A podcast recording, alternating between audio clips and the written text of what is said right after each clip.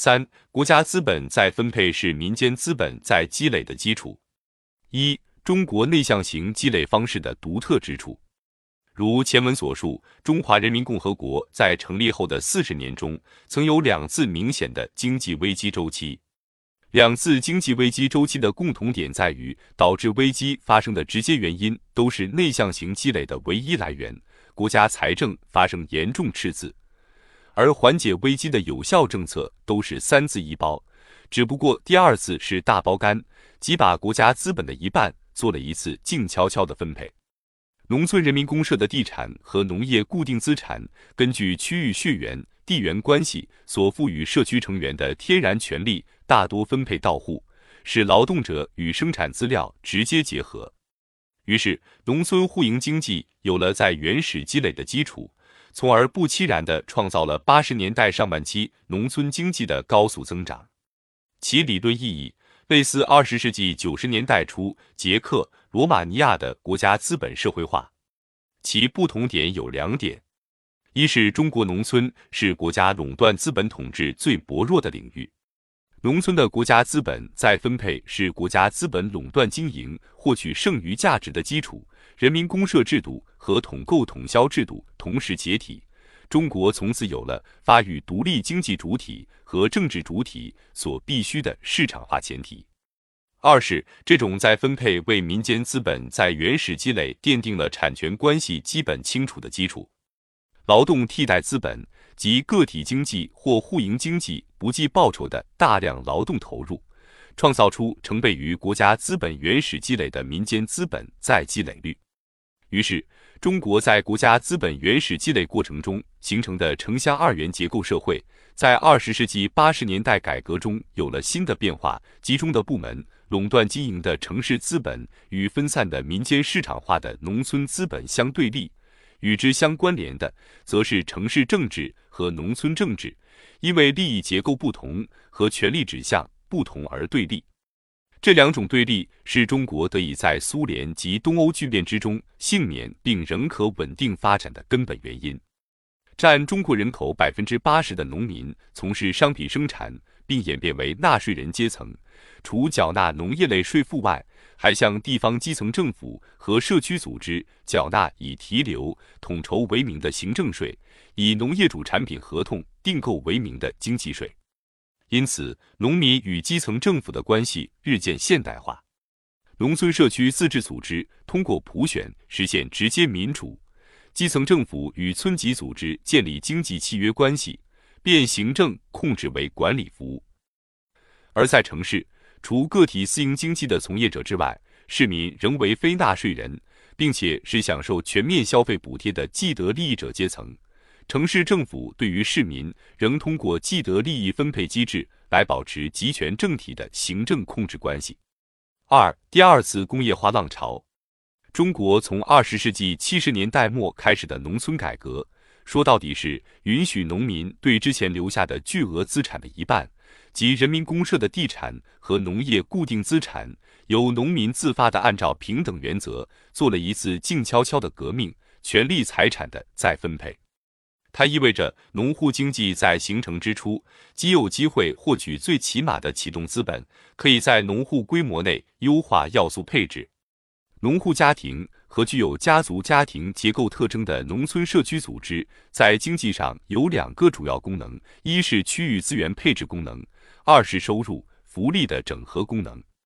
在农村组织创新、建立市场经济新体制的过程中，这两者都是无成本或低成本的。因此，效益最优，收益和剩余绝对化，这是中国传统文化对于改革的特殊贡献。大包干之后，村户之间形成两极化的产权构造，利益关系基本清楚。其后的发展则是合乎逻辑的，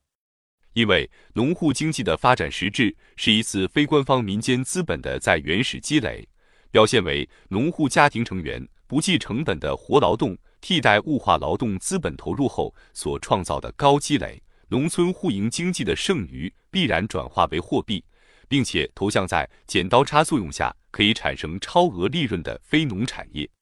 然后是城乡壁垒条件下的第二次工业化浪潮。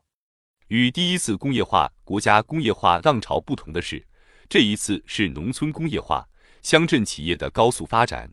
它随着农村重工业对于规模经济的追求和市场条件下不同产业之间平均利润率的形成，乡镇企业团地建设和小城镇建设得到同步发展。此时，农村中以国家资本再分配为基础的第二次工业化浪潮及与其相伴生的大规模市场交换，必然对另一半国家资本及城市国有企业固定资产和政府房地产形成压力，迫使城市国有资产进行社会化再分配，以此为城市非官方民间资本在原始积累奠定基础，形成二十世纪末市场趋向的第三次工业化浪潮。三、国家资本社会化再分配的经验，城市国有资产民营化已经普遍，国家资本社会化再分配也已经有很多经验可循。从改革试验区的操作经验来看，界定企业产权、划分劳动者资本份额是第一步前提。正如股份只是企业资产的一种形式一样，劳动者资本份额也可以表现为股份。可参照的模型和公式如下：公式。LC 等于 CAGF n 乘 8H 乘 P，LC 等于劳动者资本份额 （Labor's Capital），C 等于企业账面资产 (Capital) I 等于银行借贷投资 （Investment from Bank Loan），F 等于政府财政优惠 （Government Financial），N 等于企业职工总数 （Employee Number），AW 等于企业年平均利润率与个别职工劳动工龄构成的系数。Coefficiency of average interest by different working ages.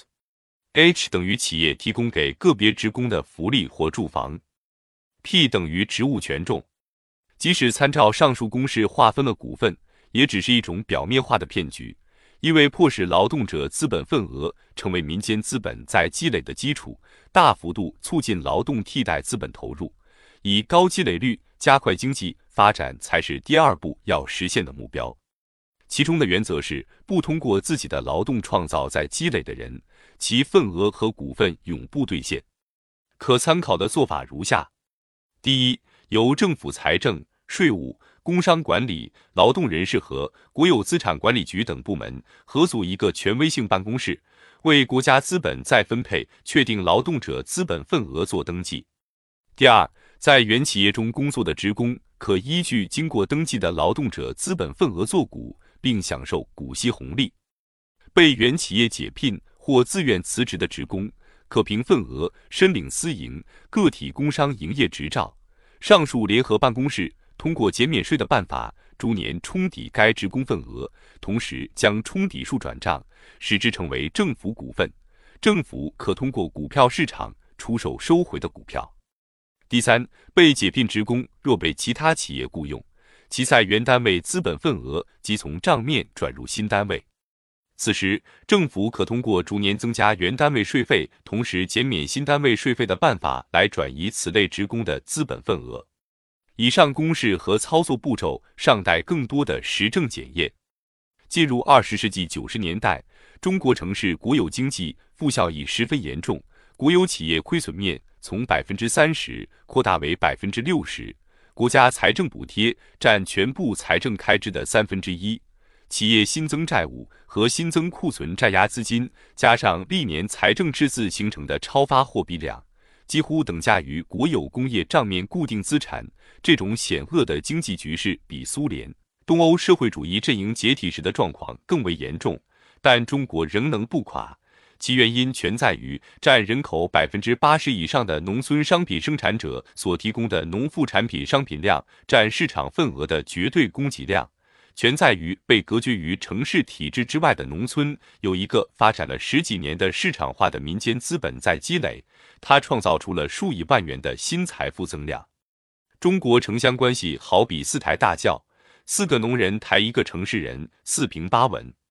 可以说，中国的发展原因在于农村生产力解放；